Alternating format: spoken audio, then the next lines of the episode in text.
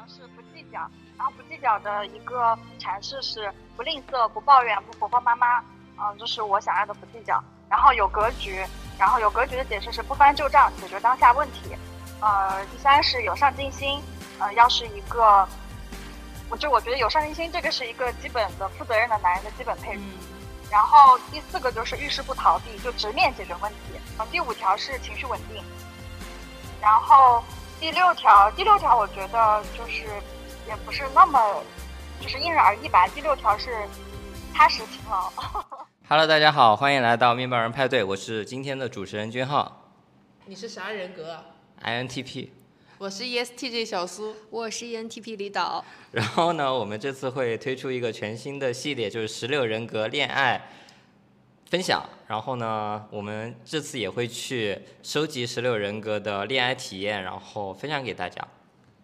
我们其实主要是感觉大家关注这个十六型人格或者关注 MBTI，很多都是其实关注哎说，嗯我这个人格怎么恋爱好不好找啊？哎我那 crush crush 人格跟我和不和谐啊？所以我们就去想收集一下身边的这个十六型人格，看一下他们自己每个人对恋爱观的不同理解。这么一问吧，那可能还真的是有意外的收获。对，然后关键吧，就平常呢，你要是。特别跟你的朋友们聊这些恋爱观啊，或者是恋爱的一些细节问题，就大家其实聊起来也蛮尴尬的。但是如果是我们是一个采访、访谈、播客的形式，其实发现我们的朋友们都能踊跃分享，且细节吧，心酸，呃，有心酸有辛辣吧，就还挺没想到我们录完就感触颇多的。没想到他是一个在恋爱当中这么立体的人，然后我们就想把这些我们朋身边的朋友真实的 MBTI 十六型人格的恋爱观也好，恋爱体验也好，他在恋爱中想什么也好，他那些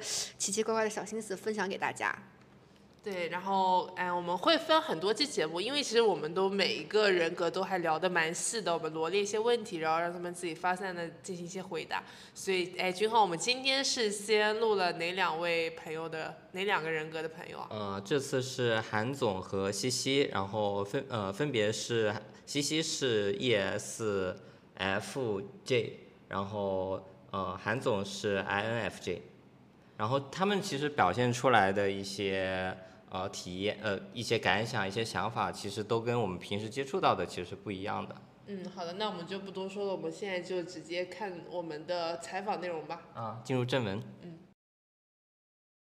呃，是这样的，我们今天是针对于不同人格的关于恋爱的一些经验的一些分享。我是这个受访韩总的一个朋友啊。嗯。啊，然后我们先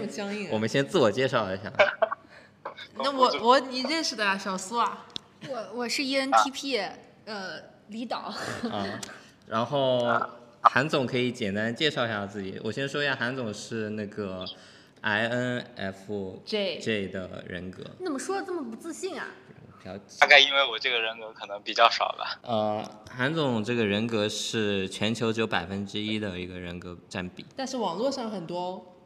这个网络上很多怎么理解？就是其实还蛮活跃在互联网上啊，所以网上其实经常会抓到，但现实生活中反正统计出来百分之一，也不知道咋统计的。对我现在认识的这这个人格只有韩总一个人，两。那你的交友圈好拓展一下啊。韩韩总可以先自我介绍一下吧。嗯，然后大家好，我是韩总，然后年龄的话是差一点点是零零后了，九九年的。呃，教育的话是大学本科，职业现在是一个程序员。然后情史的话就不说了，就说一下现在跟现跟现任应该呃，我们其实已经订婚了，就是十月份会结婚嘛。然后我们俩认识了九年，在一起六年。就是，那就是初中同学吗？高中同学？算不过来。对。呃，我没有，我们是中专、大专本科一起读的。哦。所以，所以还是很令人艳羡的一段感情。嗯啊，哎，那想问一下，因为这段时间可能有九年的一个呃相识经历，六年的长跑经历，马上就要 七年之痒了嘛，所以想问一下。真会聊天。呃，所以，哎，人家明年就那个，然后所以想问一下。韩总就是会被怎么样的人吸引吧？就是我以为是，那请问一下韩总，如何度过七年之痒？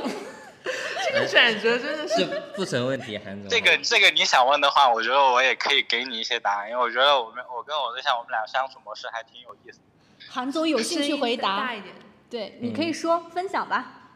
好的，我先我先说一下第一个问题吧，就是我会被什么人吸引？就是呃，你们都看过《甄嬛传》《甄嬛传》吧？看过看过，看过呀，啊，最后的那个专妃，专妃有有有有有有有印象活到了最后的。对，除了甄嬛之外，啊就是活到最后的，对吧？啊，是的，我的我其实对于这样的女性来说，我会比较相对来说有好感度，因为其实，呃，我的性格的话，我是属于会把更多的时间放到自己还有工作上面，反而对于就是如果跟一个跟一个女性去相处，比如说保持一个恋爱关系，我不太希望她是一个比较 像华妃那样就比较作精的那种，老老给我整事儿。就是你要让我能安安心心挣钱养家的那种那那种感觉，我感觉静妃她其实是一个这种，就是更偏向于这种这种这种性格的女人。然后有事的时候，下她也能，你帮前面一秒说的可是端妃，后面一秒说的怎么就是静妃了？就是你端妃和静妃是一个人，只是她那个她那个外号外号叫端妃嘛。哦好像是静嫔端妃是吧？升升升啊那个位分的时候，对对对，那对对对那我可不可以理解理解为就是你希望的这个女孩是一个贤内助，就是因为你会更多的放放在自我成长啊、提升工作上、挣钱养家，你不希望她是一个天天作给你搞事情的这样的女孩。嗯，对，当然我们两个就像前面回答前也也会回答前面那个问题，就是说那个呃怎么怎么相处的这个问题，就是怎么度过七年之痒这个问题啊。因为我们两个吵架当然也会吵，但更多我们吵不是不是为了作，比如说像我那个没有健身之前，我我整一个体脂，还有甚至有的时候会生病，就比如说我们会针对于我我愿不愿意减肥这件事情去吵。哦，更多的是会落到很实际的问题上面，不是不是为了那种就是说你爱不爱我，我爱不爱你，然后你今天跟哪个男生吃饭了这种这种这种问题上面。啊，这边就要聊到韩总未婚妻其实是不呃，因为不不太相信人格测试嘛，所以也没有做啊、哦所以我听到这其实比较好奇啊，就是刚刚韩总也说了跟他未婚妻的一个相处方式，那想问一下你们当初双方是呃怎么去互相吸引到对方的呢？谁是恋爱脑？谁先上头的？两个两个应该都不是恋爱脑，但应该是可能我会偏多一点嘛，因为我我觉得我年轻的时候还是挺恋爱恋爱脑的。说一下，具体说一下如何恋爱脑？如何恋爱脑？呃，那个时候我俩一起报驾校嘛，哈，应该是我俩一起报驾校，然后呃，就每天早上也也以前就上学的时候也没多少钱啊，但是每天早上就是那个买好早饭，然后在他宿舍楼、哦宿舍楼等着他，因为我们要那个很早去练车，白天还要上课，然后比如说凌晨四五点钟起床，然后就在宿舍楼等他，然后给他送到那个送到那个练车的地方，我又自己回来。四五点，心，真的，嗯，嗯，哎，他是你的初恋吗？还是你之前是？人家秦始不愿意聊了，我觉得那这样能干出这样的事虽情，然不愿意聊，但是明确明确来说不是啊，而且就是认就是跟他在一起之前，我已经明确就是明确知道了，加上这么多年，我也明确知道了我需要一个什么样的人来陪我走过下半生。那你哎知道的这个时间好好早早啊！对啊，就是你刚刚说了，你明确的知道怎么样的人能跟你一起走过下半生，那这个怎么样的人，你是心里怎么去想象他的呢？理想的，理想的，当然，比如说男生，我觉我我觉得男生可能或多或少都会喜欢那种，呃，俏皮俏皮可爱的女孩子多一点。但是我对象他并不是那种啊，因为那个啊，我打个特别典型的比方，他喜欢泰勒，这个这个这个这个梗你们能 get 到吗？Taylor Swift，我也喜欢 Taylor Swift 呀。梅梅是对呀吗？对，是梅梅。这个很这个正怎么了常吗这个非常正常、啊。这个怎么了呢？没有没有，我只是觉得一般会喜欢那个这呃喜欢泰勒的会更偏向于叫什么呢？独立，然后呃独立，然后欧美风一点的女生，她就是这她她她就是这样的一种感觉。哦，啊，就其实你觉你你你刚刚前一趴你有在说说，就是你希望找到的一个不要作像华妃一样，然后你就是能够辅佐你贤内助，但其实这个女生她就是又她就是呃对内核稳，是个大女主，然后比较独立，有自己的事业，是这样吗？嗯，是的。就两个人都有自己的事儿做，然后就情绪稳定，相当于这段关系就是彼此能相互扶持，对，比较稳，不会说一方过于依赖另一方那种感觉吧。是的，因为其实呃，我们这六年，六年大部分时间都在异地。这个因为他在上海，但是我们很近啊，因为我们至少一个月会保持一次见面。然后他在上海嘛，因为他爸爸妈妈都在这边，然后我是一个人在杭州的。然后呃，我这六年我倒是觉得我更更更喜欢这种，就是怎么说呢，独处的独处的模式。但是有一个，比如说有一个明确的方向，然后有一个有一个女朋友，然后哪哪怕到现在是未未婚妻在在，你有感知她在。他存在，然后有任何事情你可以跟他说，跟他分享。包括他每天下班以后，他也会跟我吐槽公司的同事怎么怎么样。那有这样一个人在的话，起码你的生活在你能看得到，你能看得到一些希望。我我好奇的一个点哦，我们今天大胆开麦哦，因为你长时间处于异地的关系当中，会受到别的诱惑吗？或者你你觉得你女朋友？我我的工作不允许我有别的诱惑。就是我们反正今天呃，就是我们采访的所有内容，到时候剪完你可以听一下，就是不舒服我们肯定给它剪掉，所以你可以跟我们大胆开麦一下，就不管是诱惑或者是或者是就某一不经意，因为异地恋异地恋六年很难的，很难的，真的很难坚持哎，还是你觉得？是，但是我觉得我的恰恰恰恰好吧，就是这个，因为他也给了我足够的时间让让我去呃。找自己喜欢的东西吧，因为像我，我以前喜欢干什么？我呃，乐高、高达这些东西都其实都是很花时间的嘛，很消耗时间的。然后包括打羽毛球，然后做健身这些东西，其实都是非常消耗时间的一些一些东西。然后像我，其实我的性格就是怎么说？我不是那种主动主动型的社交，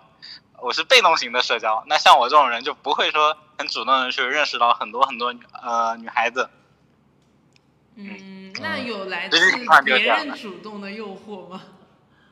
啊，我我觉我自认我自认我长得并不算并不算能让别人来直接诱惑我的那种啊。我们我的我对象也是也是因为始于才华，并不是始于颜值。那我们就激进一点啊，就是比如说将来或者未来几年有一个 moment，有一个非常优秀的女孩子，她因为你的才华就。喜欢上你了？为什么要做这种人性的考验？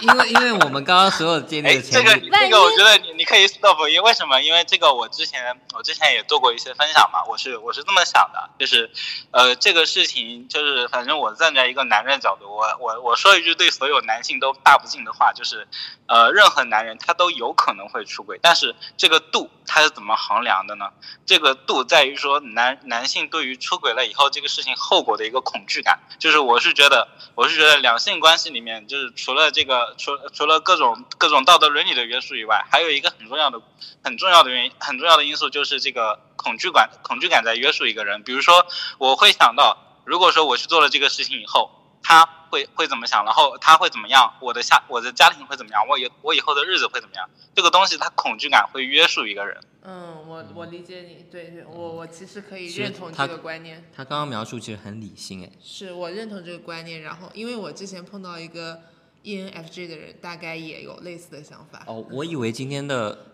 访访谈过程其实会是一个蛮感性、蛮理想的一个过程，嗯。我们现在访谈的人都还蛮蛮还蛮拜托我我拜托我我处对象都处了这么久了。哎，就是刚刚聊了这么多关于你跟你对象的一个一些经历，所以想问一下，就是你有没有一些比较上头的一个点，比较下头的一个点？就你跟你现任肯定是有一些。上头的 moment 嘛，那之前有没有碰到一些下头的经历呢？不一定是跟你对象，就任何人什么样的呃女呃女孩儿，你就是有一些下头的行为，你就立刻下头的那种。我下头倒还好吧，我我我啊，怎么说呢？我也没有碰到过那种，就到网上网网上刷到过啊，比如说这种那个那个呃伏地魔这种的，但是伏地魔这个本身并不是并不是因为姐姐的问题啊。但是如果说他他会去主动去支持这种这种东西的话，那我觉得这个这个行为是比较比较让我下头的。我自己倒是很少很少有遇到，就是说女性让我下头的。我我我觉得我认到我我遇到的女生大部分都还是比较怎么说呢，三观都比较正的。嗯，哎，那我我想问一下，就伏地魔这个事儿比较尖锐啊。如果你有一个妹妹弟弟，也也是碰到这种情景，你会怎么处理这事儿呢？我会我会我会坚决反抗啊！这个反正今天今天匿名了，就是比如说像我的我对象他他妈会要求我们生两个孩子，有一个孩子跟着他们姓，但这个事情这个事情我是坚决百分之百 say no 的。为什么？因为我觉得这个事情生孩子首先跟他跟他他的父母没有关系。跟我的父母也没有关系，他一定是我跟我对象两个人的行为，我们两个觉得我们到了可以要小孩要爱新结晶，然后我们结合自身现在这个整一个经济状况，我们也觉得我们的心态已经已经做好了这个事事情的准备了，那我们去生。如果说我的对象他提出这个要求，他说这个有一个小孩必须跟我家姓，因为因为我我我对象他们他他家没有男生嘛，就是生生的都是女孩子，然后呃提出如果说我对象他站在他的角度去提出了这个要求。我可能会接受，但是如果是我的丈母娘提出这个问题，但是呃，实际情况也是确实我丈母娘问了这个问题啊，但是我是百分之百拒绝的，很明确的拒绝的。嗯，所以你还是觉得呃，就是我听就是觉得恋爱是两个人的事情，然后所有意见都是基于双方的意见，而不是双方家庭的一个事情。是的，我特别特别讨厌繁文缛节。那如果是你，就是就是。假设你丈母娘想这件事儿，但是其实她是跟你对象说完，你对象提的呢，你会考虑，但不一定答应，是吧？呃，他怎么现在实际情况就是他跟我对象说过，提过这提过这个茬，然后我已经很明确的给我对象了。给我对象的给我对象的答复就是我我不我不接受，就是如果说这个话是从我对象，我就我我当然原话就是如果这个话是从你嘴巴里面说出来的，是你的想法，那这个事情我们可以坐下来慢慢聊。如果是你妈说出来的，我是百分之百不接受的。懂了。嗯。然后你对象为此就是其实也没有帮他妈妈做任何辩驳什么的，就是就大家都服从了你的这个建议是吗？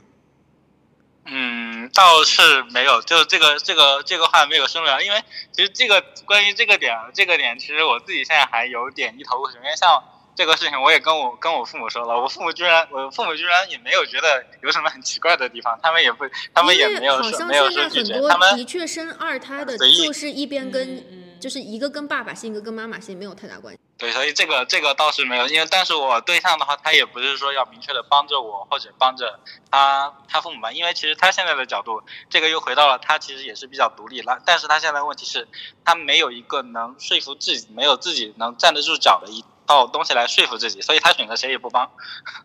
我突然有点理解网上的刻板印象当中说 INFJ 的道德感很高。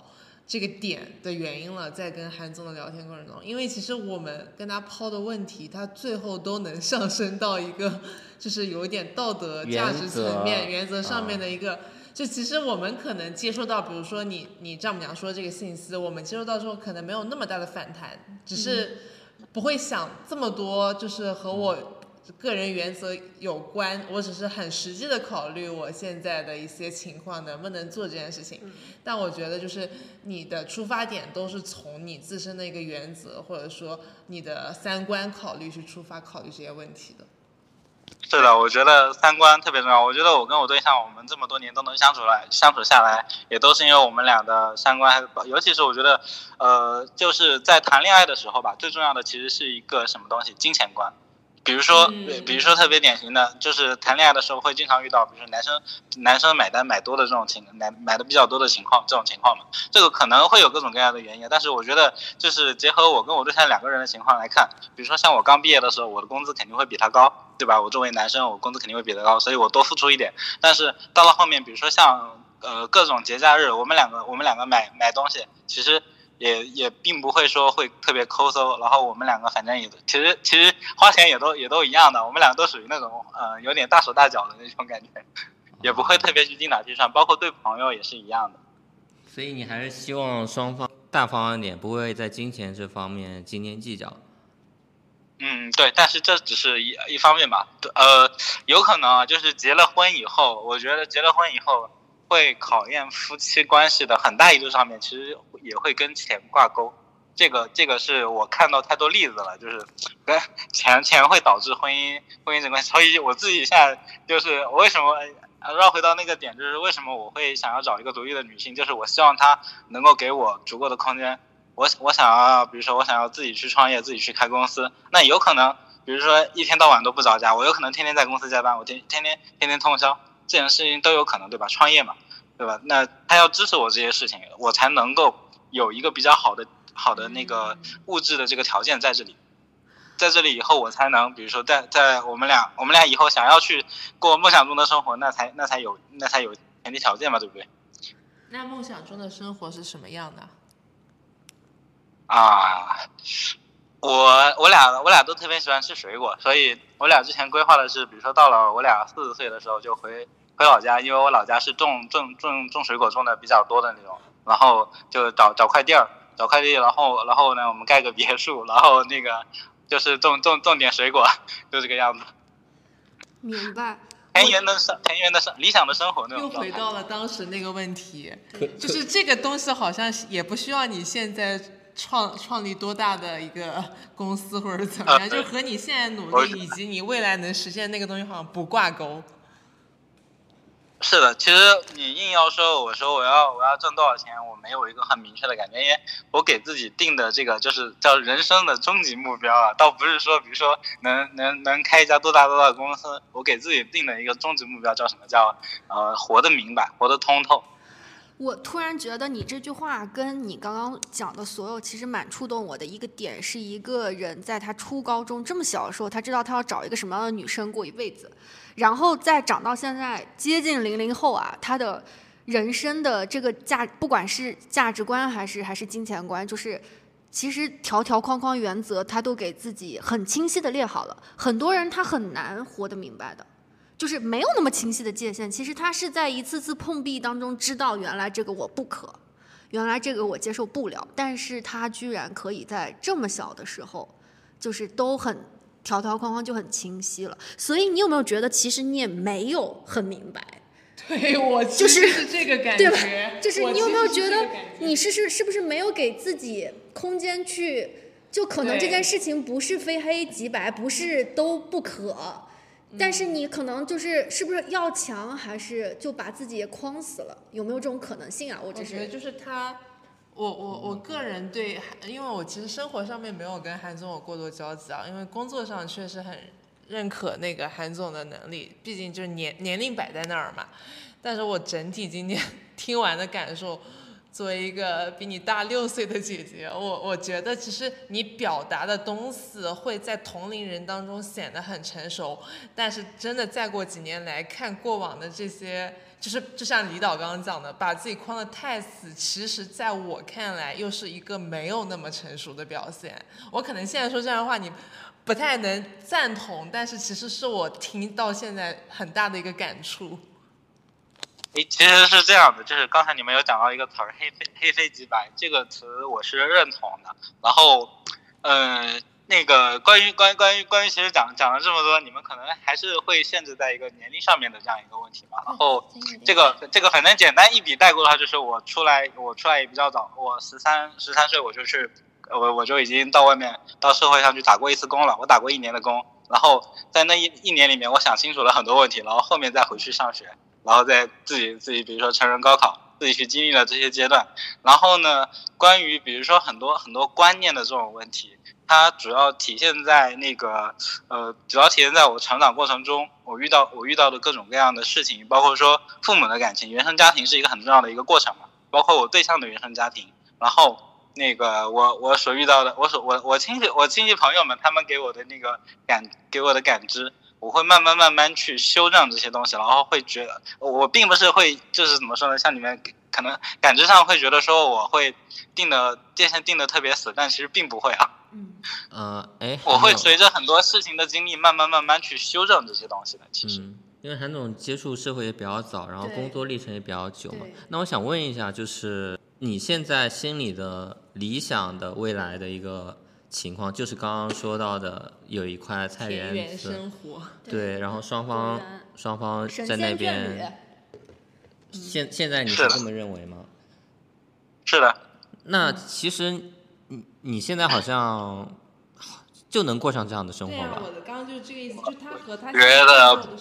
我觉得并不行。就目前来说，呃，从经济能力各种能力上面来看，我这样的生活会需要有很强的一个保障，比如说。生病了怎么办？万一我们这个这个可能可能可能我会站在实际角度去考虑，我对象的我对象的他的父母没有没有儿子，那就意味着他的父母也需要我，我跟我对象到老了也需要我们来养。那我同时要养两家的老人，养老养家的老人，如果一旦他们生病了，那我现在的经济能力可能会，嗯，如果说我去过了，我现在就去过了这样的生活，很有可能，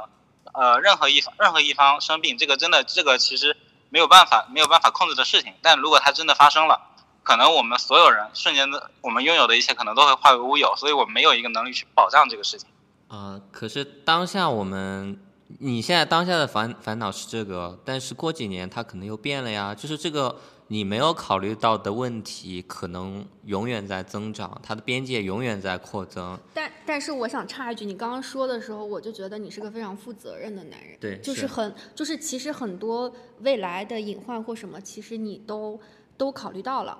就是，但你你你看你刚刚说的那些，其实作为一个女生来听是蛮感动的了。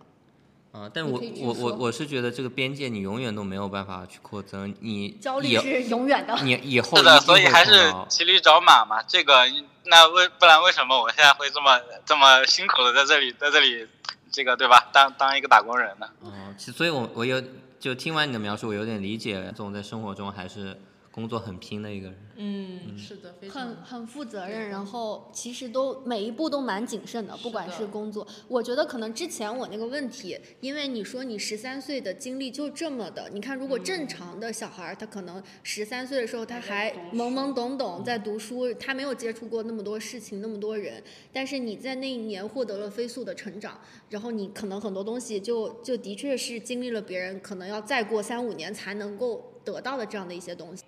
我们当然我们在试图的理解韩总啊，但其实毕竟经历差太多了。就是这个年龄段，我我们十三岁的时候应付中考嘛，就还在初初二、初一、初二的时候，我觉得这个对，初二，对，我这个我是初二读了半年。嗯，天哪，你是为什么为什么觉就是就是想要去社会上，在初二的时候，还是你能说吗？还是没不能说也没关系。呃，可以简单展开聊聊吧，因为其实，呃，我呃我我先说一下，我并不是因为成绩差成绩差或怎么样的，我成绩其实还挺好的，本身是重点本身是重点班的，但是那主要是家庭会有一部分原因，然后呃，这个这个我不知道我不知道对于你们节目会不会有什么影响啊？就是我觉得我我觉得我们我所在的那个地方，我生长的地方的那个教育水平，呃，包括老师的一个素质素质能力都特别的差，嗯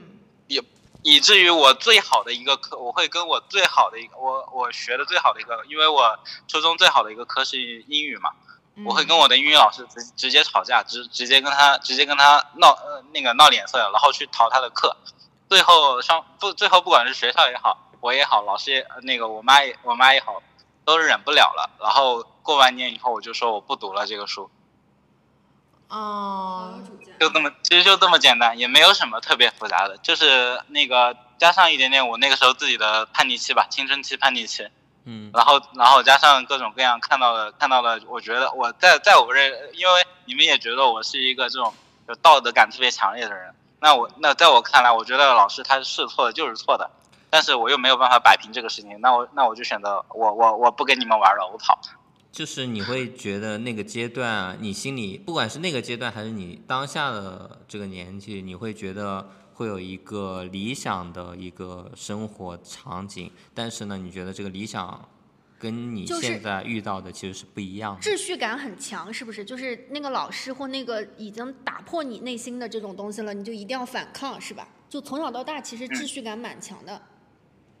是的，我会有一个度吧，就人，我觉得人都是有一个度的，只是说可能很多人他们的度没有没有那么没有那么低，也不能说没有那么低。底线意识很强，是吧？就是你已经觉得你就是你有很清晰的我忍受不了了的这个线。是的，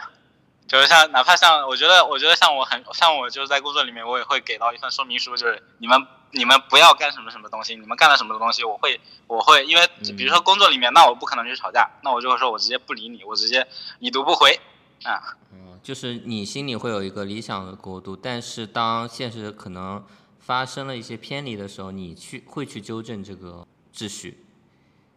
是，其实他心里还是有一个自己理想的一个就非常还是一个蛮理想化的一个，还是绿色人格嘛，嗯，还是理想化人格。是。那我好奇，如果工作跟呃感情上你都很有秩序感，然后很早就想清楚了自己究竟要什么，那比如说对朋友呢？朋友其实也是这样的吗？就是哪个朋友就是如果触犯了你的底线，就是你就觉得不 OK，然后再不要理他了。呃，其实还好吧，就是这个关于这个点啊，就是我其实是那种就是怎么说，你在微信上面跟我说话，可能我说着说着我人就没了的那那那种人，呃，然后也会导致就是说我我因为其实我是我是这么思考的，就是关于朋友这件事情，它其实是需要一定的这个维护成本的，对不对？这个大家肯定都知道，而我恰恰就属于那种不愿意花精力在这一块上面的，我觉得可能跟我有。就是跟我脾气比较投的，像我，像我有一个网友，那个一三年认识的，一三年认识的，然后一七年我来了杭州，我俩面了基，到现在，其实我们每年能说上话的时间，大概也就是，也就是，也就多少呢？也就是大概，也就大概十几二十次这种这种水平吧，可能一一个月一个月两三次这种这种感觉啊。然后，但是我觉得我跟他的关系，我们俩的相处相处模式都非常的不错。然后后面包括他结婚，他他他是嘉兴人嘛。然后他会邀请我过去，然后我也我也我也我带着女朋友也去了。我觉得这种是我觉得我能接受的，这个我跟朋友之间的这个关系。然后回到，对，回到这个问题的本身，我本身交朋友之前，其实我会很慎重的看，就是怎么说呢？可能我表面会表面我会去应付这他的很多话，但是真正决定要不要跟他深交，要不要要不要要不要要不要就是可能考虑以后有一个长久发展的，我会有一个比较久的一个过程。啊，所以这个君子之交淡如水的这种交友方式，其实不仅是在朋友之间，你在恋爱之中也是这么觉得的吧？嗯，恋爱，我觉得我除了这一类以外，其实前面前面几个都挺草率的。哎，那那我我蛮好奇的，就是你现在总结出来的恋爱观是什么样子的？你能不能总结一下刚刚所有的历程？啊，这这这这这这内这内容也有点太多了，我。总结一下的话，恋爱观，嗯，我不我不知道该怎么去表达这个东西，但是呃，在我的概念里面，就是两个人两个人有相相对的，就是那个啊，S.H.E 有有一首歌《半糖主义》，就是我觉得我觉得我很符合这种就是半糖主义的这种恋爱恋爱观，就是不要随时随地粘一起，是那句歌词吗？那那那那那倒那倒还好，就是啊对，但是我我也确实见过有这种就是怎么说呢，完全没有边界感的人，比如说两两两情侣在在在在商场里面，商场里面人流量多，能亲起来，那像这种事情，我跟我对象我们俩是做不到的。啊，如果你指的是这个的话，明白，好的好的，嗯，谢谢。所以你还是希望那种柏拉图式的爱情，可以这么理解吗？嗯。嗯，那还是挺 INFJ 的，对，蛮 INFJ 的。嗯。啊，你们还有什么想问的吗？你还有什么想说的吗？你可以给我们大胆开麦一下，关于你的恋爱观什么的。半糖主义。没有，其实也还对对，也没也没有也没有什么了，就是我知道你们有些人有些人还是单身狗啊，就是怎么说呢？那个这个这个找对象这个事情跟肯肯定跟性格是挂很大一个挂很大的一个钩的，所以那个比如说比比如比如说如果说我现在还是一个那个呃就我现在假设啊，我跟我对象我们之前没有在一起，然后换到我现在的年龄，我可能我这个阶段我不会着急去找，因为对我来说对我因为对我来说可能我这我这个阶段就是我哪怕我父母天天催我都会停掉，我会我会先想办法把自己的生活过好。明白，就是你刚刚那句话就很 INFJ，就是你们这些单身狗，我嘱咐你们两句。对对对对，我要嘱咐你们，我要嘱咐你们，就是不要着急。啊，但这个现在这个社会并不是一个特别好的一个社会，整一个经济也好，整一个整一个发展也好，都不是一个特别乐观的一个情况，大家都狗子自己就好了。过好自己是吧？先感谢一下韩总，今天花了半个小时给我们瞎扯这些东西。对，然后也非常。开心收到这样的分享经历，那我们今天就先这样。韩总，嗯，好的，好，谢谢，谢谢，拜拜，拜拜拜。他可能从小接触到社会，接触到的一些负面的情绪也比较严重，而且他原生家庭提供上来的支持其实也是不太够的，所以导致了他呃可能现在自己的一些啊独特的世呃规则世界观，嗯，这种呈现呈现给我们的。带过来我觉得是这样的感觉。我觉得倒也不独特啦，就是可能跟很多人都一样是这样的世界观，只是他的比较严格，应该说这个世界观比较呃局限，或者是比较特定吧。就是他很早可能就把很多东西都框死了，然后形成了他自己的规则。然后一旦遇到这个呃稍微就是模棱两可，就边界可以碰可以不碰的地方的时候，他都很敏感这件事情。但其实大部分人是没有那么敏感的了，呃我觉得。但但是我觉得这种方，如果他处在那个规则下，他自己会找到很契合的自己的生活的一个节奏，而且听下来也确实符合 INFJ 的一些特征，比如说，呃，不管是亲密关系中还是生活中，还蛮喜欢独处，也喜欢去深入探讨一些价值观啊那些理念，而且他确实会去倾听别人的观点，就像刚刚所诉说的，他其实是呈现出自己的一个观点，并不代表呃不会去包容，他也是会去包容理解别人的想法的。啊，然后呃，就像刚刚聊下来的，他的一些私人空间啊，然后一些真诚，都是能被我们感受到的。我作为一个 S 型人格，我其实觉得他的发言挺点的，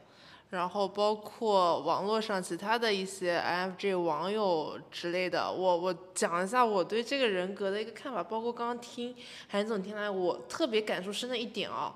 就是我我觉得，因为他刚刚有讲他其实入社会比较早嘛，然后你们有没有观察到他举例的很多是影视剧？很多是很泛社会化的一些案例，是为啥呢？我觉得 INFJ 是一个特别不能说沉迷网络，就是他们很关注网络信息，他们很爱在网上搜集信息。但是我自身的一个感受，可能不是所有的 INFJ 的人啊，我自身感受就是 INFJ 有点太容易相信这些信息了，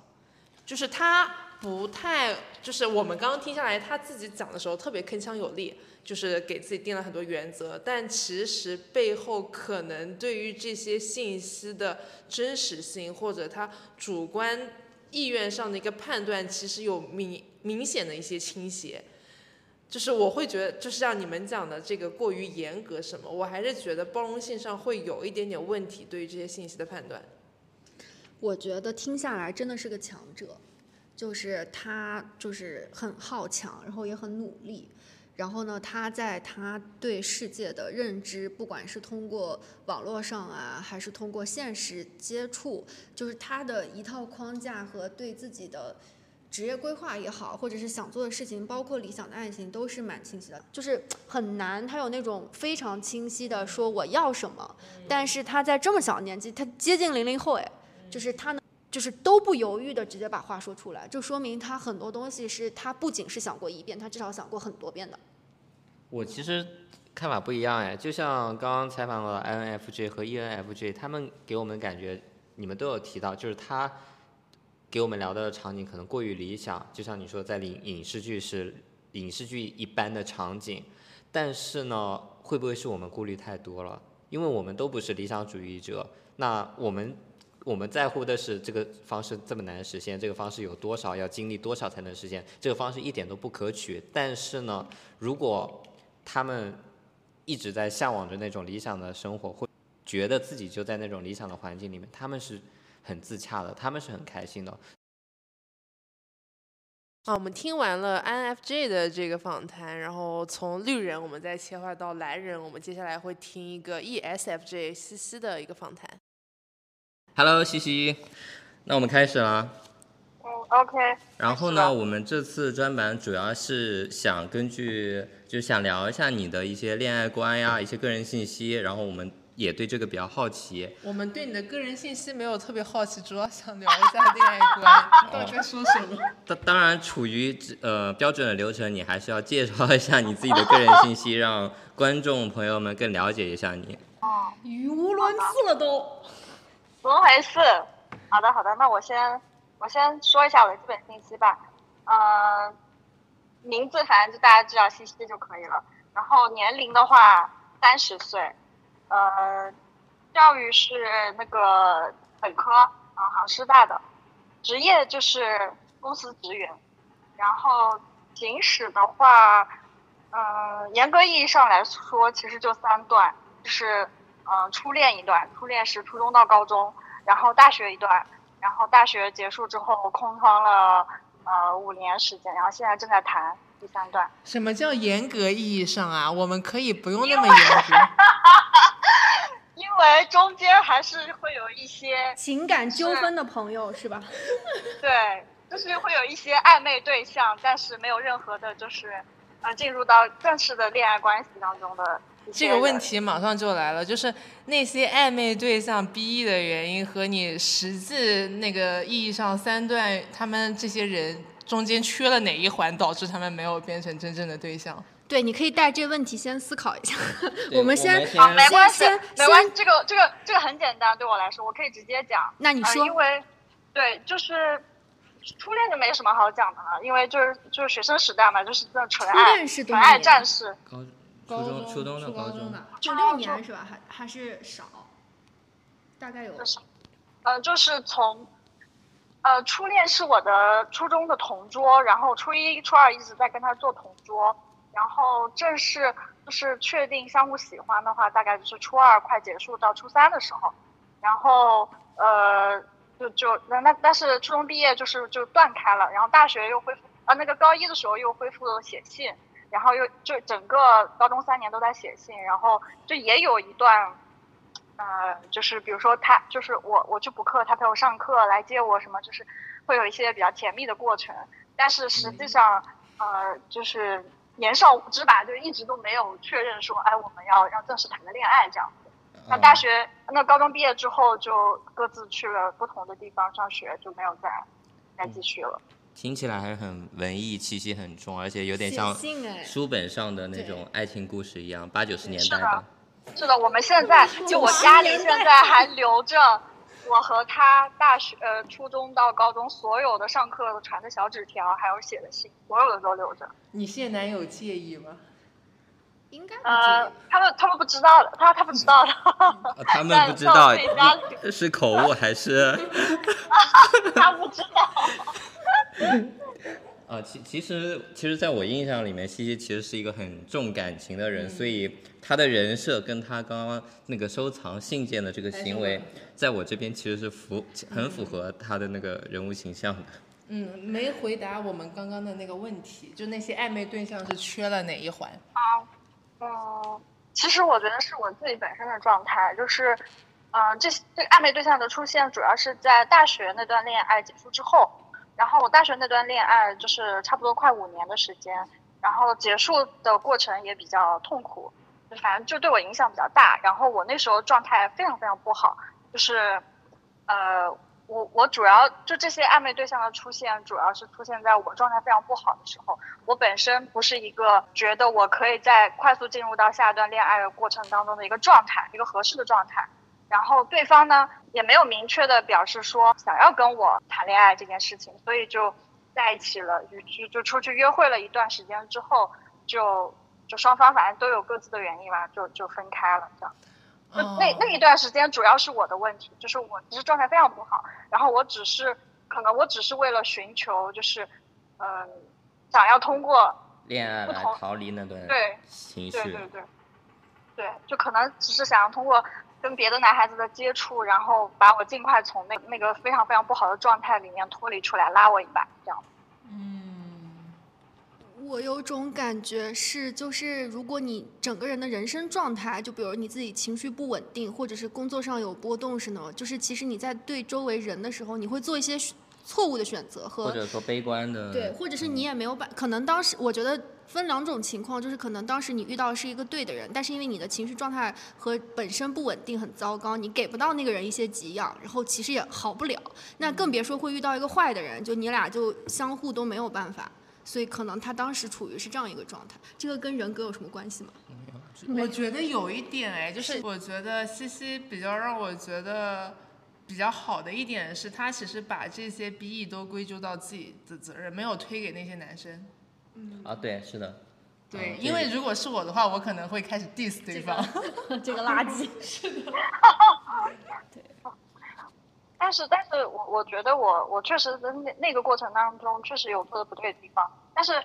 那些男生，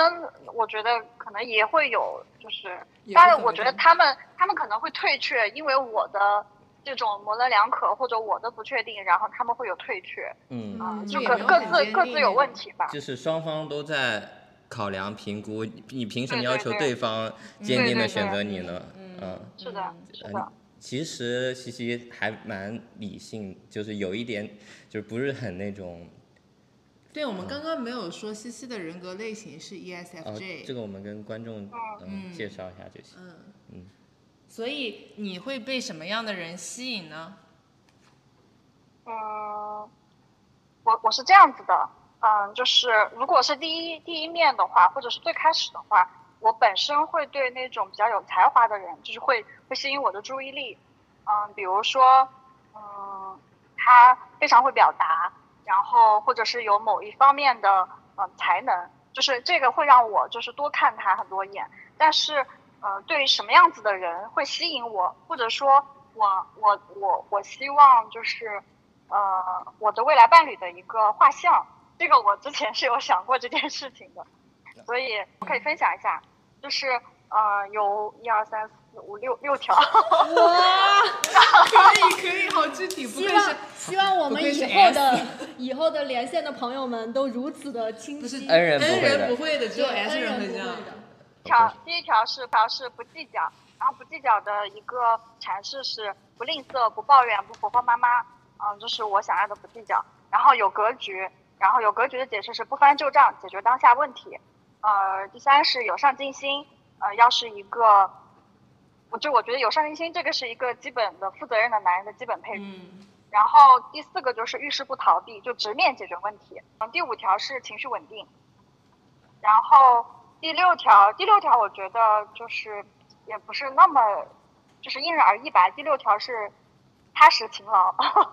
嗯，踏实勤劳。我全部都是人品。啊，就而且很注重双方相处的一个情绪问题，以及说双方未来的现实问题。全部都是内涵，你真的一点都不肤浅。这我我我我想问一下，就是这六条是有先后顺序吗？就是比如说是不计较是最重要的，啊，就优呃先级。对，有有先后顺序。我觉得其中最最重要的一点是情绪稳定是比较重要的一点，然后剩下的就是呃呃这个不计较有呃不计较上进心有格局，然后遇事不逃避，然后勤劳踏实。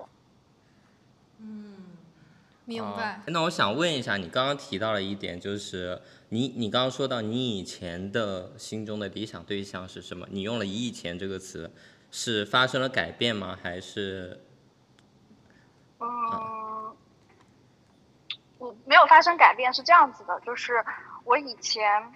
我以前可能没有，我觉得我没有那么客观和理性，我就是纯凭感觉。然后我我其实也从来没有去想过，就是或者总结过我之前的呃呃，就是谈恋爱的那个对象，他们的画像到底是什么样子的。然后在后面的空窗的这五年的过程当中，我和我的朋友们就是呃在聊这些事情的过程当中，他们就一直告诉我，他说你要知道，你要清楚你到底想要一个什么样的伴侣，你想要一个什么样的恋爱。然后我才其实花了比较长的时间去思考，我到底想要一个什么样的人，想要一个什么样的伴侣，所以才有了这个。所以我之前应该是算是没有没有这个画像的，就是可能嗯、呃就是就是遇到一个人，然后他对我有好感，我也对他有好感，可能就就就逐渐进入到了这个恋爱的关系当中，就没有一个特定的呃对象或者或者特定的画像说，哎，因为这个人具有这个这个这个，所以我要跟他谈恋爱。对，所以还就是以前就纯凭感。所以还是这五年你给你了时间和空间，让你可以去总结呀、复盘、思考这个这个问题。那那你现在当下的这个 当下的这个男朋友和你现在的呃择偶对象的标准，它是契合的吗？还是会有一些冲突点？完全契合吗？完全不契合，啊，也不能说完全不契合，部分契合吧。这这就这就就君浩提出了这个问题，是我想问的下一个，就是这六点，包括你比较看重的这五点里面，就是你能不能接受一种情况，是你在跟他的相处当中，你帮他磨合出来的，就是你教他，就比如可能他第一次接受。对，第一次遇事他有点逃避，但是在你跟他沟通以后，他改的很快，就是慢慢形成的，而不是一开始遇到的时候就六个都很具备。嗯，我觉得一开始呢遇到六个都很具备，我觉得这个可能性太低太低了，而且也太难了。就是就是谁能是你画像当中的那个人物，然后你去找，你正好人家又喜欢你，你又喜欢他，是的这个可能性太低了。那所以我觉得磨合肯定是我有20多必要的。嗯，我现在这个男朋友他，呃，我觉得他他并不是，他就是并不并不 并不完全是我画像中的样子，嗯、就是他会，嗯，要这样说，呃，我想一下，就是就是他他会有一点，嗯、他是他是我想他是狮子座，就是他控制欲有点强，然后占有欲也比较强，就是他会有一点，就是过于干涉我，比如说我的一些习惯、决定之类的。但是他好的一点就是，我们可能我们所有吵过架的事情，嗯、就是讨论过的事情，不是忘得快，就是这个事情我们今天已经因为这个事情 battle 过了，已经吵过了，已经闹过情绪了，那之后这个事情就就没有，就不会再有了，就是他、这个事情会改，就所有吵过架的事情没有再再出现过第二次，我觉得这个是他好的一点，也就是说他是可教的。那还可嗯以，因为其实符合刚刚说的那个点，因为可以调教。为为爱情去改变也是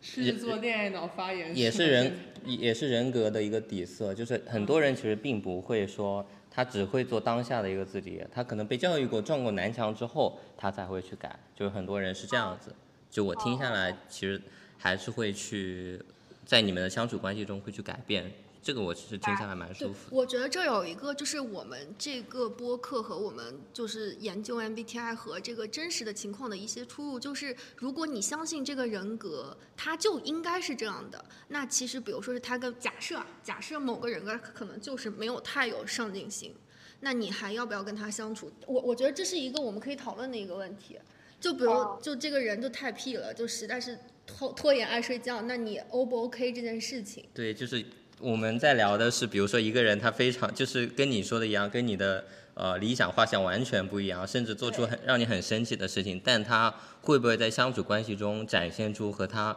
本身状态完全不同的那一面？就我们这个聊的比较深啊，可能一开始就聊的比较深了。对，嗯，嗯，就我我听下来，我觉得西西还是个蛮包容的状态是的，就是他没有说我遇到这个人六项里面三项不符合，我就把他 pass 掉，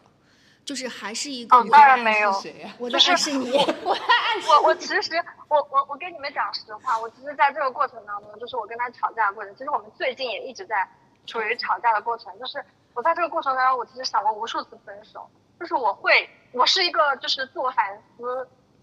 我习惯我会习惯性自我反思的人，就是每次发生这些问题的时候，我也会想，就是这个过程当中我有没有做错，然后有没有我的问题，然后为什么会出现这样的问题，然后以及下次能不能避免。然后我每一次就最近频繁发生争吵，然后频繁让我觉得内心很疲惫的时候，我就在想是不是这个人错了。然后我其实有想过很多次分手，我就想如果一直是这样子的话，那我我要及时止损，我我就不要了，我就我就可能我就算了。但是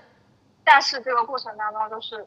你看我会我会觉得说我还是我还是很爱他，我还是不舍得，所以我选择包容。我想着这个事情有没有还有没有可以解决的办法，还有没有可以解决的空间，我再试一次，我去解决问题，而不是让我的情绪发酵，然后把这件事情就推到一个最坏的结果。这这是我最近这段时间的一个心态或者心路历程吧。然后我也也一直在试图说跟他去解决办法。虽然我们还是不停的在争吵，而且争吵的事情都不大，都是那种小的事情，但是很耗心力，对，很耗心力。嗯，其实你碰到这个事情，其实是每基本上是每一段每一个人都会在恋爱中碰到的一个事情，争吵呀、包容呀，双方要去呃理解对方做的决定的一些，就是他为什么会做这些决定，可能我们一开始也是迷茫的。就我其实听你刚刚那段描述，其实有感受到你大概恋爱观是什么样子。这个你可以先把这个问题我们最后来问你，就是你的恋爱观是什么样子的？其实西西这个 ESFJ，我对于之前对他的了解和刚刚的那段阐述，我觉得他是相对比较高阶成熟的一个 ESFJ。因为其实，嗯、f e 主导的人格，他本来就是特别会嗯、体谅对方的情绪，包容，这点是吻合的。但同时他会缺乏理性。但其实你我们从刚刚的这个沟通当中已经听出来，他现在已经相对会有一些理性的思考跟复盘跟解决问题的想法，所以其实我觉得还是。就是还是比较成熟的一个人格的特质，也比较吻合。我自己停下来是这样感觉的。哎，那我我八卦之心起来了，我想问一下西西啊，就是呃，你你现在是你当下的一个想法嘛？那你过去嗯、经历了什么让你变到这个想法？你可以比如说举一些例子，比如说你碰到一些让你上头的经历啊或者人，然后让你经历的一瞬间下头的一个经历，这个可以分享一下吗？嗯，其实我我觉得我现在的性格是这几年，就是可能这五年吧，集中在这五年形成了到现在我这样的一个性格。我其实五年之前我完全不是这样的一个性格，就是五年之前是可能比较艺人，呃，比较比较比较爱人的，就是嗯，我会是那种隐忍型的，然后有委屈不说，然后就是我也跟别人吵不起来，就是比如说我我那个时候跟我的呃前任在一起的时候是有问题，我我我只会冷战，就是我不会在我有情绪的时候我是讲不出话，我没有办法跟他去因为这个事情争吵，我只是我只能等我自己情绪过了之后，我再去想办法跟他沟通这个事情。我之前是这样子的，然后呃分手之后这几年就是让我能够打开自己，在即便是自己有情绪的时候，也可以去呃沟通问题，或者说发泄我自己的情绪。我当下我可能我想要发泄情绪，情绪我就要发泄情绪。我觉得这个过程当中对我来说还是蛮治愈的，就是呃，我觉得这个才是真正的我，我不能再像以前一样，就是把自己包裹起来，然后别人也不知道你到底在想什么，然后我也没有办办法去表达自己，呃，到现在这个状态，我觉得是，嗯，是一个比较好的状态。然后这五年为什么会有这个变化呢？一个就是，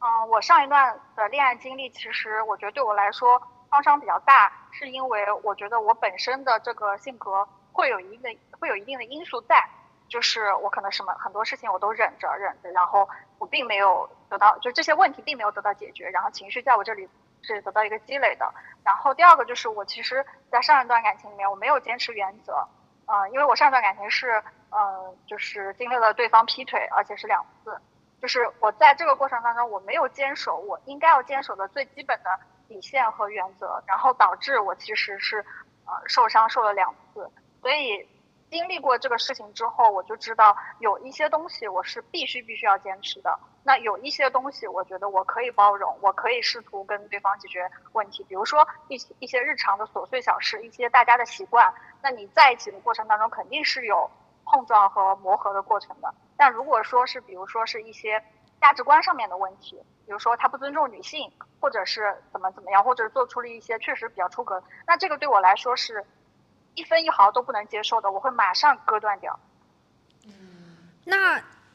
如果上一次那段感情，就是按你所说，就是就是没有底线，然后没有原则这件事情让你受伤很多，那为什么在这六个就是你挑对象的这个，你是就其实你还是你看你给的，因为我们上一次有采访一个小蝴蝶，他对感情和爱情就其实蛮负面的，就是我们让他说一句话了解他的爱情观，他居然说的是及时止损，就是这件事情让我们三个实在是一下子脑袋嗡就想起来了。但是你看，你经历了那个别人被人劈腿两次，然后你很受伤，然后长达五年的空窗，但是你现在给出来的理想对象的画像还是很正面的。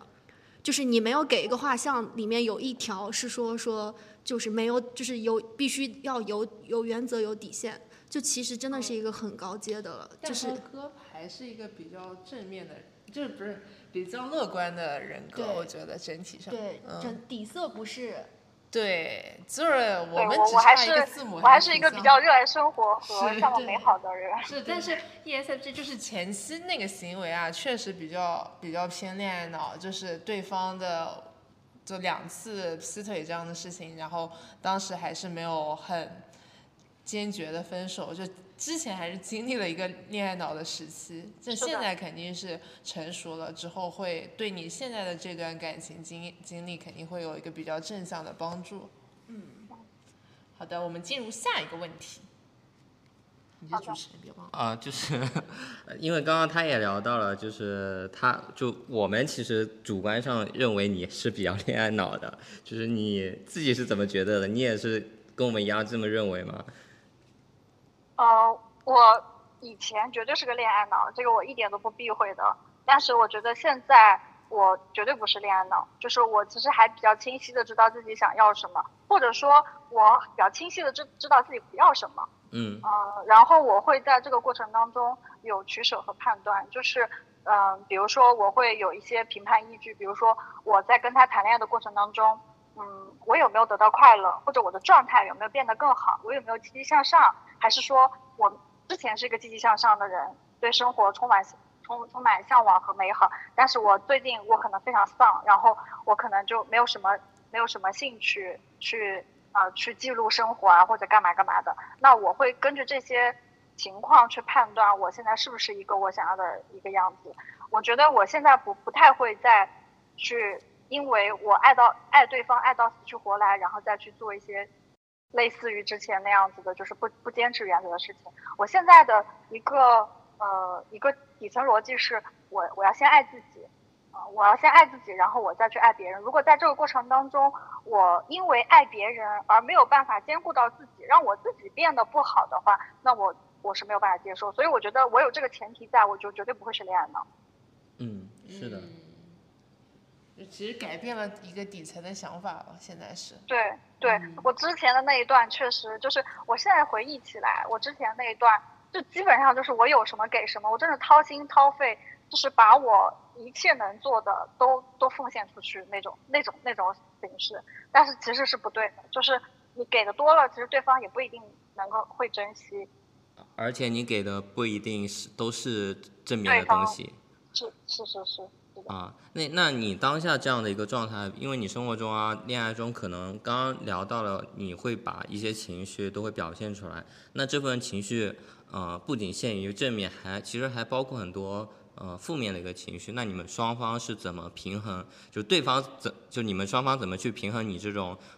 情绪外露，可以姑且可以这么说，这种特质呢？就你们的相处方式。嗯，就是我首先在我的想法里面，我我不想忍的，就是如果我生气了，我会通过不管是挂脸还是呃怎么样的形式，就是就是我男朋友也会说我是一个喜喜形于色的人，就是我的脸上就是代表了我的我的我的我的喜怒哀乐。就首先我觉得我有了情绪，我不想去刻刻意的去控制它，或者是去藏着它，因为我之前就是这样子，我觉得这样并不好。然后呃，如果说因为一个什么事事情，然后我们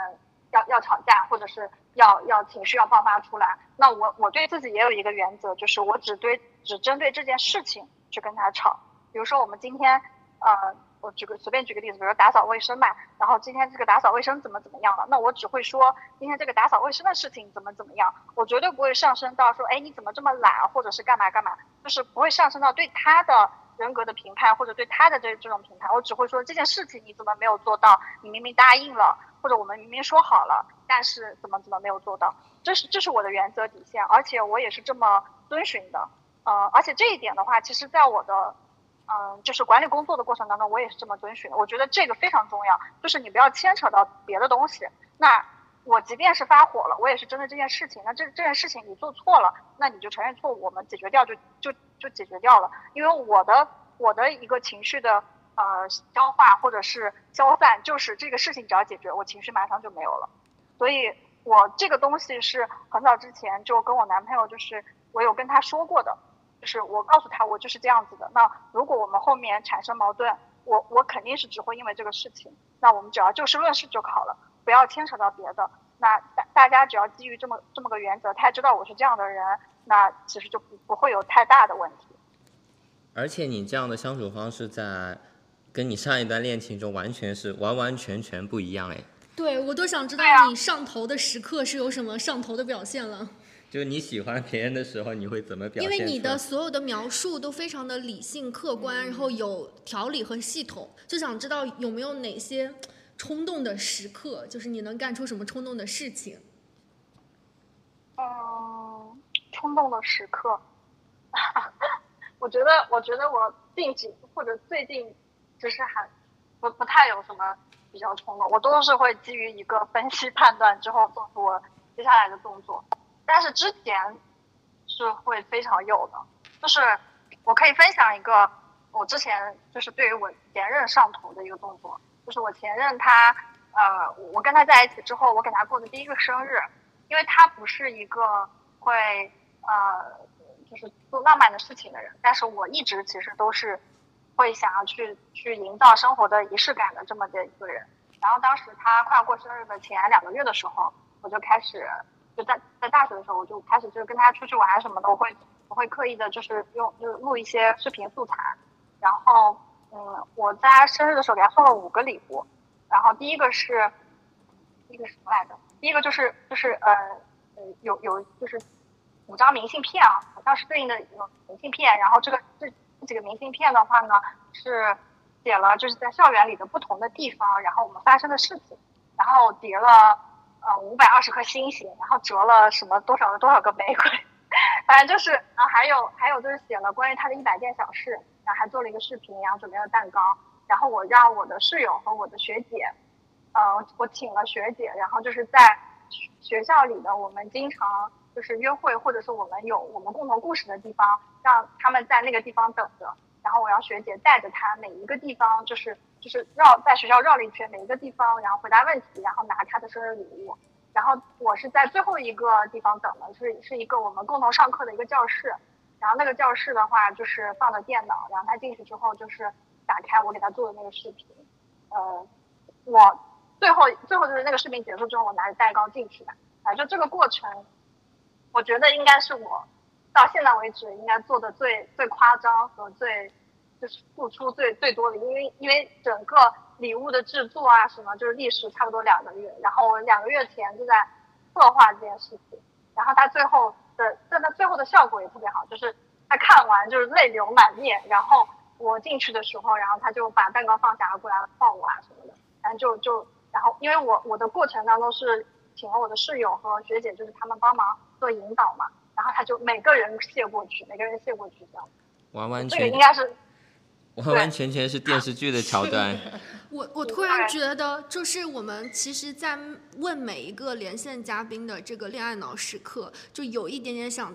有一点点就是怎么说，想开玩笑啊，或者就搞笑这种。但其实我听完以后，就算是你当时恋爱脑那个人是错误的人，但是他也给你留下了一些真的是这辈子没有办法忘怀的记忆。就可能当时自己是很蠢了，很傻我，觉得但其实还蛮美好的。这段经历真的对他影响太大了，就是因为我整体听下来，我都甚至觉得他现在和以前就嗯有一些很大的差异，就是完全截截然相反。你不用画了，我知道君浩太烦了。就他跟我说西西他听不懂人格，让我让我不要跟他讲。然后，但是我还想说，就我感觉那段经历的当时前任的那个描述，跟他现在那个理性的分析，就根根本就不像是一个人在谈恋爱。嗯，就所以我，我也知道我变化蛮大的。就是之前那段恋爱会会给我一个非常两极分化的一个结果，就是在没有出轨的这个事情发生之前，我们的所有的过程都还是非常愉快和和让我觉得我很幸福的。但是这但是出轨这件事情就是两次，其实都发生的非常突然，而且，嗯，就是我知道的非常突然，而且在这个过程当中。呃，就是那个那个过程，就是更加狗血，更加电视剧。就这里我就不细说了。所以就是这种反差，前后的这种反差和这种打击，对我来说确实当时就是还蛮大，所以我才有空窗五年。我真的，我整个这五年的话，整个前三年是一点谈恋爱的心思都没有的，就是我就是用完全用工作麻痹自己，然后后面两年才慢慢就是就就是算是走出来，然后想着说，哎，我觉得我可以开始在谈恋爱了，再接触一下别的男生。嗯，现在就真的是，我我怎么感觉我我突然听完就整个故事啊，然后我就觉得，就现在有现在理性有理性的好，但是感性恋爱脑那也有那个的美好，就可能就当时是很痛了，但是其实那种美好，可能你现在那么理性的情况下，你也没有办法再去经历一次了。是，就是当时我为爱付出的那个过程，我自己是觉得非常幸福的，就是我为他。折的每一个星星，为他叠的每一个玫瑰，就是，就那个过程，我都会期待，我都会想象说，当他看到这个礼物的时候，他会是一个什么样的情形？就是我会，就是对一切充满美好的期待。但是现在的话，可能确实很，就是不太有了。就现在，就是我觉得就是一个非常在。理性框架内的一个恋爱，就是我我可能我的底线是我不能让自己受伤，我不能让自己就是状态不好。那一旦偏离了我这个呃天平的时候，我可能就会想要说及时止损这件事情。所以我已经就是确实现在这个人格和之前那个人格的差异是，那个人格可能爱是爱的很傻的，但是在这个过程当中也有很多甜蜜和幸福。但是现在的话就是。我可能已经没有那么纯粹的爱了，我现在的爱可能都是衡量之后或者分析之后，我经过我的理性的处理之后的爱，所以，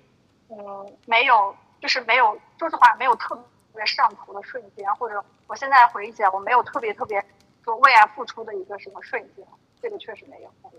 嗯，那我想问一下，就是。就你之前的上一段恋爱经历，其实是一种呃，就是冲情绪点啊也很足，然后记忆点也很足的一一段恋爱。然后呢，呃，那时候你期望的恋爱可能是那种轰轰烈烈啊，然后一生无悔那种样子。那现在这段恋爱，跟你心目中理想的恋爱模式是一样的吗？或者说你理想的恋爱模式是什么样子的？其实我是想这么问的，就是。因为年轻时候他那个恋爱肯定是相对糖分比较高的嘛。如果说把不好的那一面抛开不说的话，就是现在你回归到这么理性的一个状态了，你现在的心态去想你理想当中的一个爱情，它会是怎么样的一种模式？嗯，我现在就是觉得，嗯，我如果要找一个伴侣，那我们俩的状态一定是需要是一加一大于二的。就是我们俩在一起会，嗯，会更加的愉快，更加的开心。然后我们可能会相互督促，相互进步。就是呃，不是说，就是呃，不是说那种，就是比如说工作或者事业上面的进步，可能是状态上的进步，或者是说，呃，他的认知拓宽了我这部分，我不我不太清楚的认知，就是这种这种这种的进步。因为我觉得现在对我而言比较有成就感，或者是。比较满意、比较能够给我带来愉悦的，就是我自身的一些呃成长和变化，嗯，就是这种有反馈的东西。我觉得如果两个人是可以达到这样的一个状态的话，再加上啊，再加上呢情感上是比较开心、比较愉悦的，然后呃的的这样的一个状态，我觉得是我现在希望的一个恋爱的模式和状态。就是我听下来，相当于就是爱情当中双方给予的正反馈都比较多，然后能共同成长，然后加上整个氛围也比较 chill，这样是一个比较理想的一个状态，对吧？对，就是大家会相互支持、相互鼓励，然后你肯定我，我肯定你，然后在一个都是比较愉快的氛围和状态下，呃，进行相处的这样的一个模式。嗯，那以你现在这个就是。心理状态跟想法，就咱们说，比如说现在男朋友，你是只是喜欢他，还是说你觉得他感情浓度已经很高了，或者说在哪一个时刻比较确认自己已经爱上他，这样比较笃定的一个信念，有这么一个瞬间吗？还是说是他的某一个品质或者某一件事情让你有这样会有会让你有这样的一种想法？嗯，我我不能。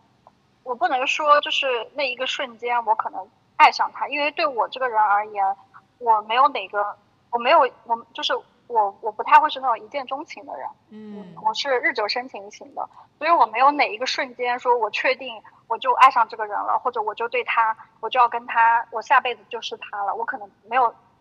太多瞬间，我是很细节控的一个人，我可能很多很多细节叠加在一起，会让我呃，就是质变产生一个呃量变产生一个质变，呃，可能会有一个某一个点说，哎，我觉得就是他了。那我跟他，我跟我现在的男朋友在一起的一个过程当中。呃，让我印象非常非常深刻的一个点是，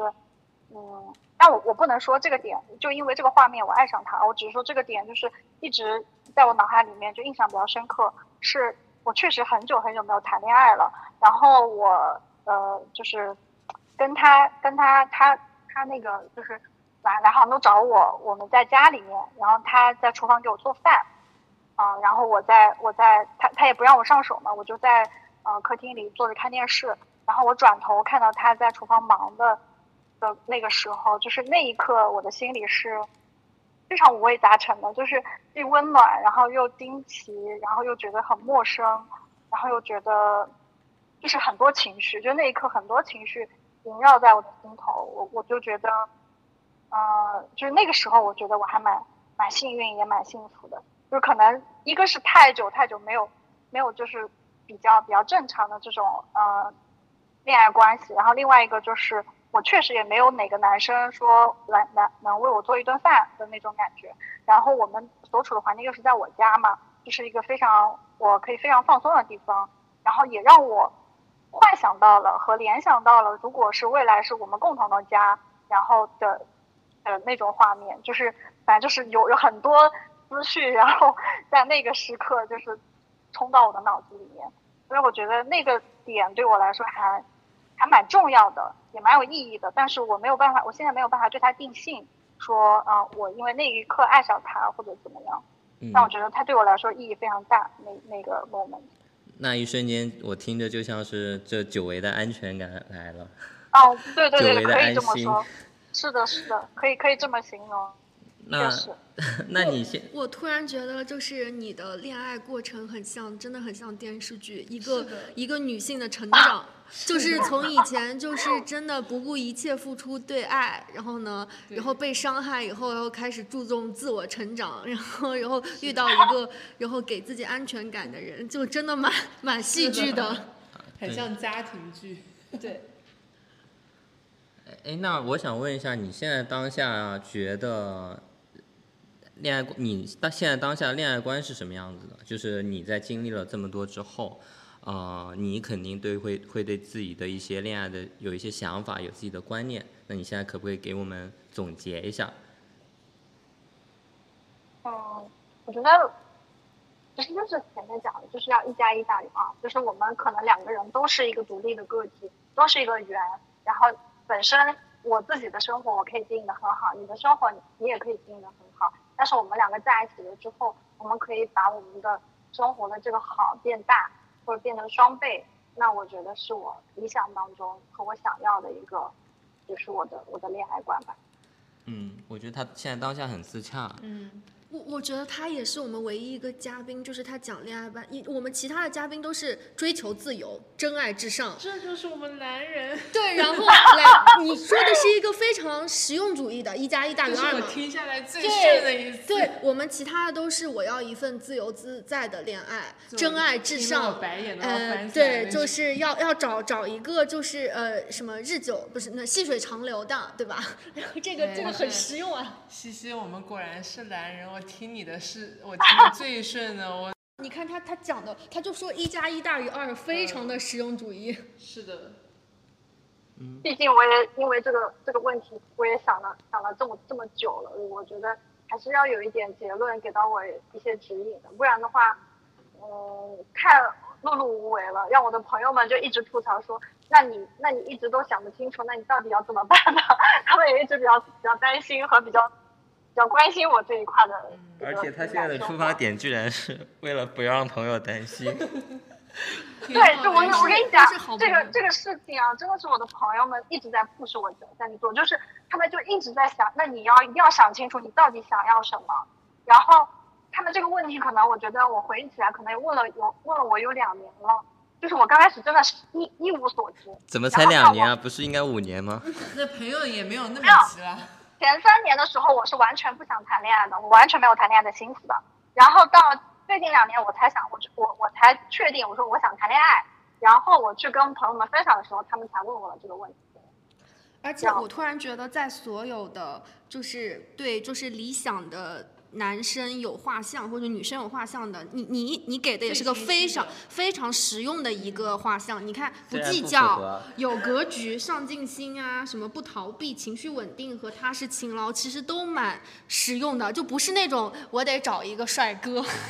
你又在暗示谁啊？你这个人真的很烦。其实，其实我觉得，其实我对我对颜值的话，就是我对身高颜值还是有一定的要求的，尤其是对身高，我其实特别想要一个就是很高的男朋友，他可以那种圈住我，让我觉得很有安全感。但是我觉得我在呃想这个画像的时候，我觉得如果这个人他具备我想要的这些画像，那长相和身高这些其实可以忽略，就不是决定性因素。嗯。多多益善，但是这些必须得有。是的，我非常理解西西，我们还是差不多的，在很多方面。对，但是我我觉得我有很多。想一下你的二十个画像。我们回头可以再吵啊。二十个画像。我们回头再讨论这个话题。你们你们现在还有什么想问的吗？没有，我就想表达一下我对他的认可，因为虽然我觉得我们很多方面很像，但是他其实还有很多我值得学习的地方。比如说，他说无论是我，这我也知道为什么。我介绍他，西西其实是我们公司非常好的一个管理者的角色，就是不是职工，不是家对他不是职工，他是总监。对，而且我已经连续两次在管理大会上听到了 CEO 对他的表扬，然后我其实。以我个人跟他的私交和今天的这个，虽然我们聊的是感情上面事情嘛，但是他刚刚讲一个点，就是每次的争吵都会归咎在事情上，就不会说，比如说像君浩这样人，他如果迟到一次，我一定会 diss 他，就是人就是这个样子的。但是西西不会，他其实不不太会把这些事情上升到人的层面上，然后管理这件事情上也是这样，所以我觉得这个还是蛮好的一个点，这就是我和一个总监的差距。好，他们他们现在都想夸你了，那对对对，轮到我夸，轮到我夸，我一个 ENTP 吧，就听完西西的讲啊，然后我就在想，会不会就其实西西现在找的我，我不知道你现任男朋友是年纪比你小还是同学，哦，就是你是不是需要一个就是完全能覆盖你的人，还是你会去覆盖别人？因为现在我听完，我觉得可能你都能覆盖他了。呃，有种这种感觉，我我我不觉得，就是他现在描述出来的是西西在恋爱中他包容对方的一面，但是这一点一定是双方都会有的，对吧？嗯，对，这个肯定，这个娟嗯说的没错。对对对。行，那呃，你有什么还想说的吗？我们这边问题问完喽。嗯，就是我回答一下刚才那个问题吧，就是呃，关于覆不覆盖这个问题，就是。我觉得这个不是不是很重要，因为我在很多层面上或者很多时刻，我觉得我觉得我的认知，嗯，可能是相对比较相对比较高的，嗯，或者说在某些某些时刻或者是某些事情上面，我觉得我的认知是高于我现在的男朋友的。但我觉得这不重要，我觉得没有谁覆盖谁，或者是说一定要我一定要有一个呃在思想上或者是在认知上向下兼容我的人。嗯，我觉得就是其实只要我们两个的相处是嗯舒服的，然后我们是彼此相爱的，在这个过程当中，我们出现问题愿意去解决问题，只要有这个点就够了。就是哪怕他今天比我小五岁，但是他也愿意遵循我们协定的这些呃规则，或者说呃这些这些处理问题的方式，我觉得也没有问题。就是双方一起奔赴就够了。对，对对对。那那你觉得你在这段感情里是 C 位吗？我们有嘉宾是一定要是 C 位的，就还是你觉得你们俩的关系其实现蛮平等的了？他的意思是你的掌控欲要很强，要强于他。但是他说她男朋友更强哎，不是？我觉得，我觉得我我还蛮强的，我就是在目前这段关系里面。但我觉得我的强的点是在于我，我其实，呃。就是一直在试图想把我们解决问题的这个逻辑，嗯，就是灌输给他。就是我其实是希望我们能少，就是吵一次少一次，吵一次少一次，而不是一直处在一个因为一个什么事情，一个什么小事，然后就一下爆发争吵的这么一个过程当中，我其实是希望能把这个东西告诉他。所以在这个过程当中，我觉得，嗯，我会有控场的这个诉求和，嗯，习惯，就是因为现在还没有达到一个我想要的我们相互，呃，就是非常和谐和非常舒服的一个状态，所以我会想要把那个节奏拉回到我想要的那个路上面去。然后他在这个过程当中的话呢，就像前面我们讲的，就是我们每次吵完架，就他会有这样那样的问题嘛，那我也会有这样那样问题，但是他每次吵完之后，他这个事情就不会再出现了。所以他在这个过程当中，他其实也在改，然后他也在慢慢的接受我的这种嗯想法和逻辑，他觉得是对的。所以嗯，在现阶段，我觉得可能我的控制会更多一点，然后他可能会。追随会更多一点，但是我觉得这个是一个阶段性的问题。就如果说我们有一天，嗯，是一个达到了一个，就是大家都知道出现问题怎么解决，然后顺着那个我们想要的那个既定路线去走，那我觉得就不存在，或者说我们相互之间都是一个比较 peace 的状态，不会想说，哎，我要控制多一点，他要控制多一点。然后他现在对我的对我的就是这种这种干预是会，他会觉得，他会觉得说。很多事情上我太理性了，我太客观了，然后他觉得我不够爱他，就是他在这个感，就在这个过程当中，他觉得我我没有那么失控，所以我没有那么爱他，就是这是他的逻辑。然后他就是很多次他都会觉得，他说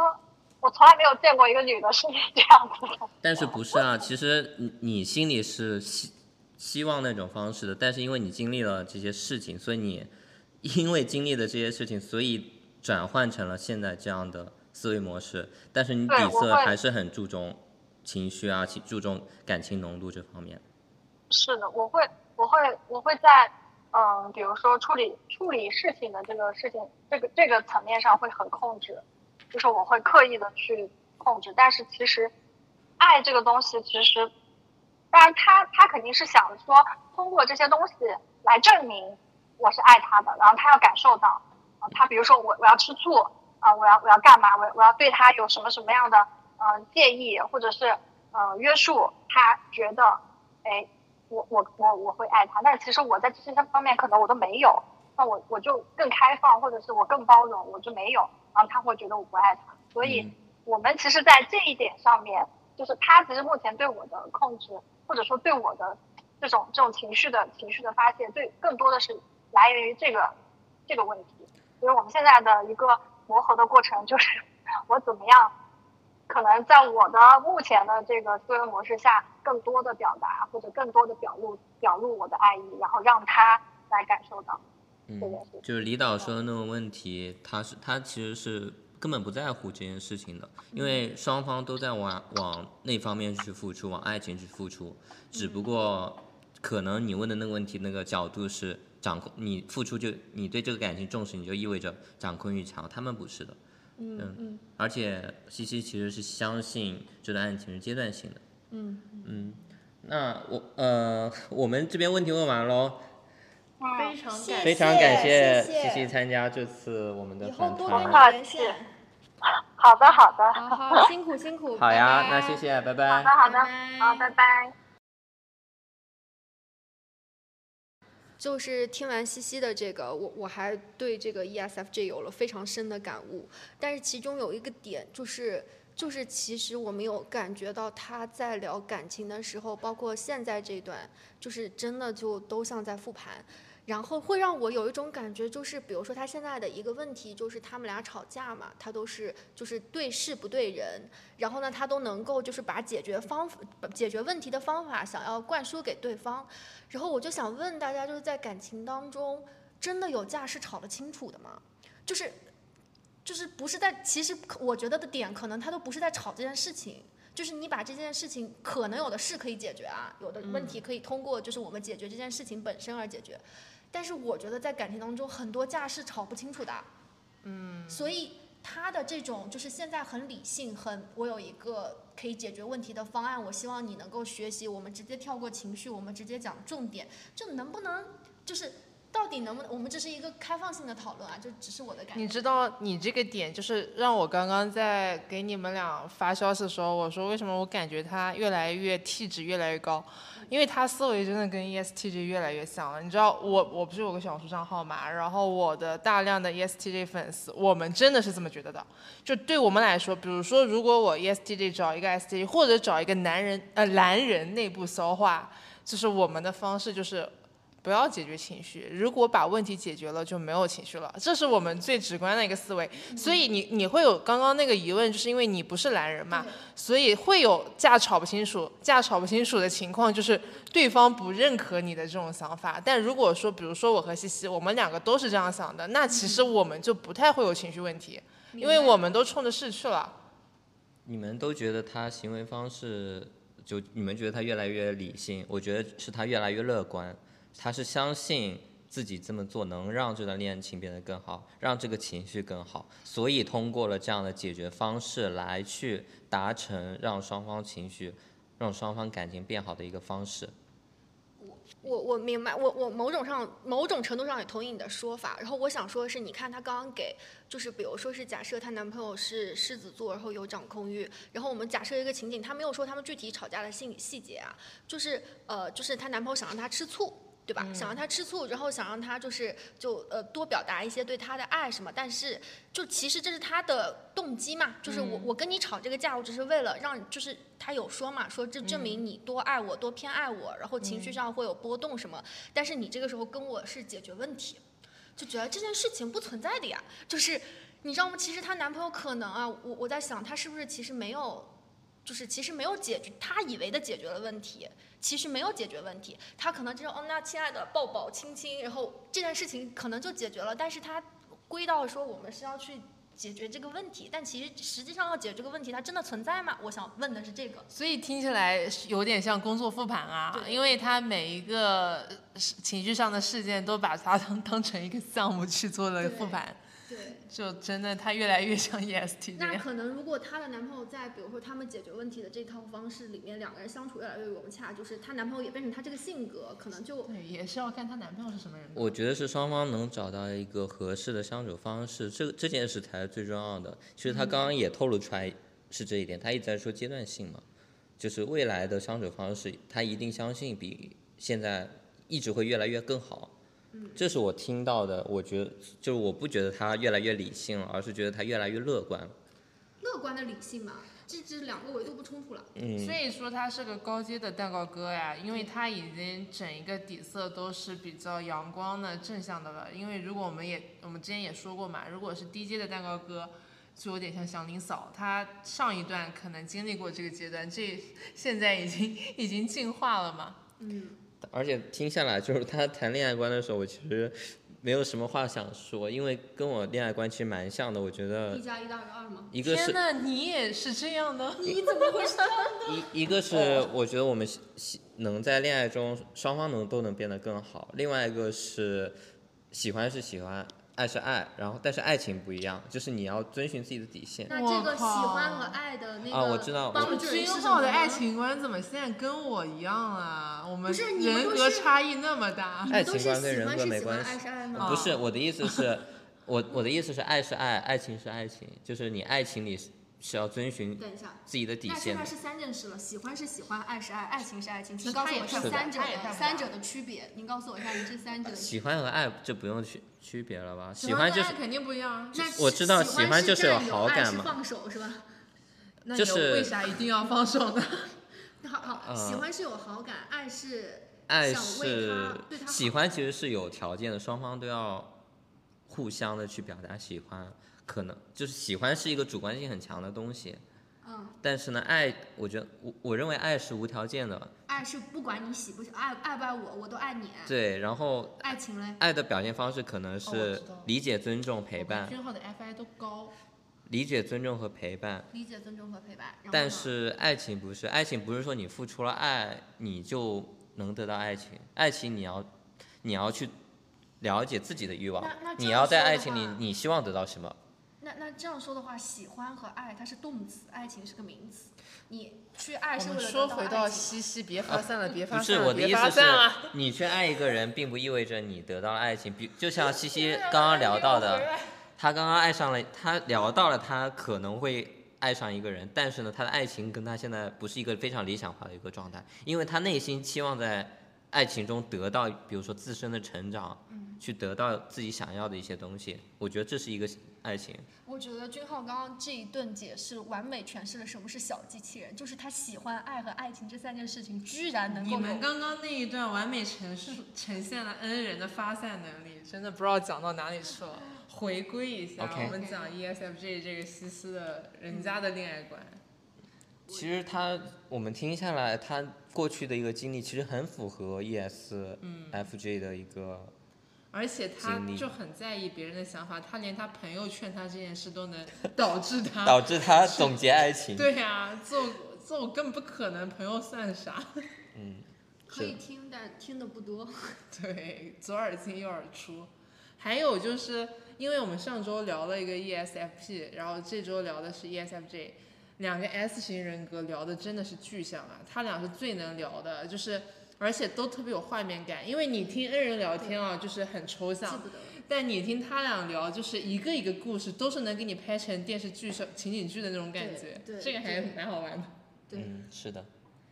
就他们感觉记忆力非常好，然后呢，记忆记忆当中的信信息点和细节也很充富充沛。我上一周的那位嘉宾就是给我们时间、地点、人物，然后每个细节都能记住，然后包括今天西西跟我们讲的，就是我们能够跟着他的记忆去想象那段时间他的付出，然后呢，整个就是他就是给人家礼物的那种心情吧，就是其实我们觉得真的还蛮，但是如果你听恩人聊天儿，就只能听个结论，感觉 自己脑补。啊，对，是的，呃，而所以我们其实所有人听完，不不管是我们还是听众朋友，在听完西西可能十几年的一个关于恋爱的经历之后，其实对他的一个人物形象呀，以及说很符合现在我们我们这个年龄层次节奏的一个爱情的一个历程吧。我我我觉得西西的那个什么 F 和 T 可能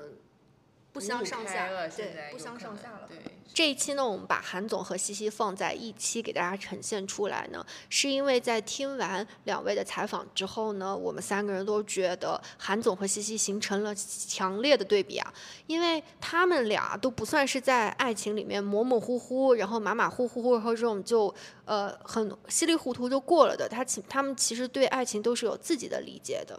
只不过呢，我们自己啊，就我自己觉得，韩总他他可能在低维度已经形成了自洽，就很多他很坚信的东西，那事实是不是这样的呢？他其实没有一个开放度去理解到，而西西呢，他是有一些在之前的情感经验当中，长时间的一个思考和一个修炼过程当中，他或许找到了他的真正的解，这就是我们想让他们这样呈现给大家收听的方式。嗯，其实我们也期望的是，大家可以畅所欲言，表现出自己最真实的想法。正如 INFJ，呃，大家对他的定义也是理想型人格嘛。然后 ESFJ 妈妈型人格，他们其实表现出来的价值观还蛮，在我的感知里面还蛮符合呃他们的一些印人格对应的印象的。嗯，因为我是 TJ 嘛，然后包括我们三个主播都是 T 人，其实我们